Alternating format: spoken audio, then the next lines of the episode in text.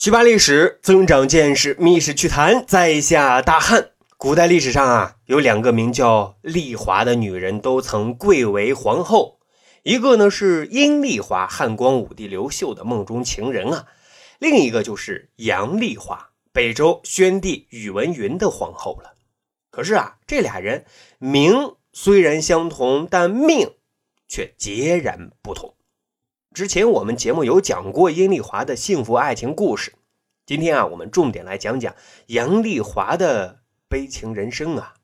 纵使她的老公、她的老爹、她的老弟都先后是这个国家最大的扛把子，但是却仍然没有带给她幸福和欢乐，反而呢是无尽的苦楚和酸涩呀。杨丽华的老爹啊，不是别人，正是隋文帝。当时北周的隋国公杨坚，他的母亲啊就是著名的贤后独孤伽罗，杨丽华是他们的长女。杨坚夫妻俩自然分外的疼爱，而杨丽华啊也生性机敏，品性温婉而不失思辨，且知书达理。十二岁那年，被选为皇太子宇文云的太子妃，开始了皇族范儿的生涯。宇文云呢是北周周武帝宇文邕的儿子。宇文邕算是一个老谋深算、有雄才大略的君王，但是啊，他却不是一个合格的、成功的父亲啊，因为他培养出的接班人宇文云啊，是一个性格暴虐、行为荒诞的这么一个主啊。想当年，为了望子成龙、教育好儿子，宇文邕啊，可充当的是虎爸的角色啊，选择的是棍棒教育法。宇文云只要做错了事儿，不管三七二十一，先上家伙一顿大骂呀。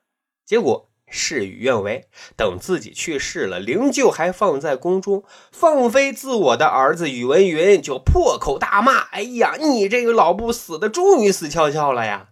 转身就一头扎进老爹的后宫里，寻欢作乐不出来了。哎呀，各位，这不用猜吧？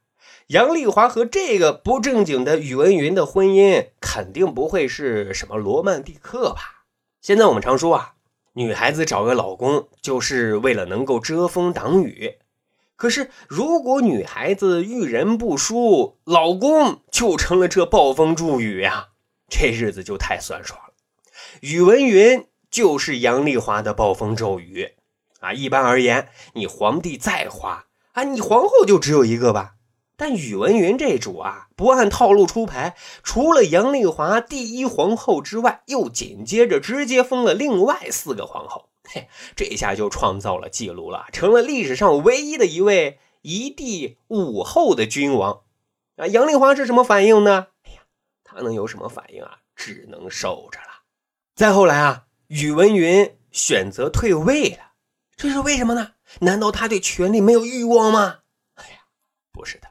反而是他对权力的欲望太重了，他认为皇帝这个职位啊还不够大，太上皇才匹配自己的气质，哎，于是就把位置啊传给了自己年仅七岁的儿子宇文衍，但是实权啊仍然是自己掌控的，又折腾让群臣啊叫自己天元皇帝，封杨丽华为天元皇后，其他四个皇后也都是天字辈的。自己住的地方啊叫天台，对臣下啊不称朕，称天，有一种这个宇宙啊快装不下他的架势。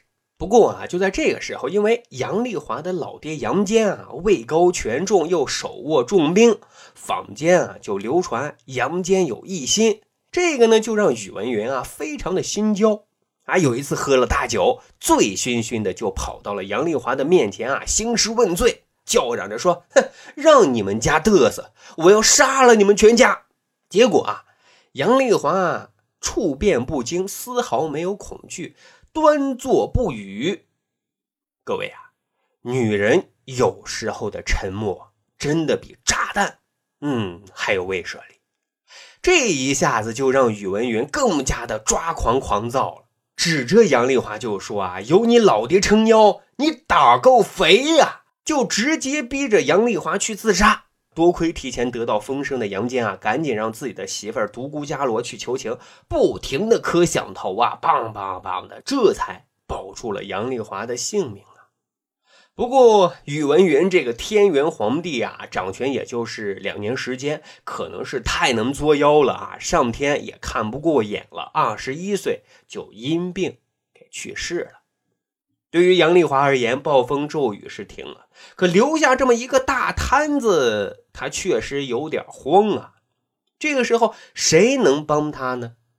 史料上说啊，当时啊，宇文云弥留之际，召自己的近臣刘访和郑义安排后事。可是那时候宇文云啊，已经没有办法说话了。最后呢，这俩人就拉隋国公杨坚入伙，并伪造遗诏，让杨坚啊当上了辅佐大臣。正不知所措的皇太后杨丽华选择了默认支持。此时呀。再也没有比他的父亲小皇帝的老爷杨坚辅佐这个国家再安稳不过了。可是呢，杨丽华还是错了。他万万没有想到呀，自己的父亲对于权力竟然是如此的贪婪。在除掉王室宗亲和政敌之后，杨坚就开始觊觎小外甥的宝座了。这却是杨丽华万万不能接受的。他的传统礼教思想就是北周就是北周，谁也不可以窃位窃国。但是这个时候啊，一个正直而无权谋的女子，除了发出微弱的呐喊之外，她还能做什么呢？公元五百八十一年，杨坚抢走了小外甥的宝座，登上了帝位，建立隋朝。而尴尬的是啊，杨丽华这个前朝太后一下子就降格，变成了当朝公主了。权力的争夺都是血雨腥风啊！即便是自己的父亲杨丽华，即使心里有一万个不能接受，但也只能去面对和接受。而杨坚纵使有满腔的抱负和雄心壮志，但对杨丽华这个女儿内心。还颇有一丝愧疚的。此后啊，他曾经张罗给杨丽华再找一个灵魂伴侣，但是人家杨丽华是坚决的拒绝了。的确呀，权力的争夺让这个家庭已经扭曲了，让这个家庭的成员产生了隔阂。纵使此后杨坚对杨丽华分外的关怀关照，但父亲窃位窃国是杨丽华迈不过去的坎。好在啊，他还有一个精神寄托，女儿宇文娥英。等女儿长大成人之后，他在众多的候选人当中啊，精挑细选幽州的总管李崇之子李敏为自己的女婿。之后还对李敏说啊：“我呢，把天下都让给了皇上，只有你这么一个女婿，我一定啊为你求柱国之职。”杨丽华说到做到，她尽自己的所能，努力让女儿和女婿不再重复生活的悲剧，而能过上他们想过的生活。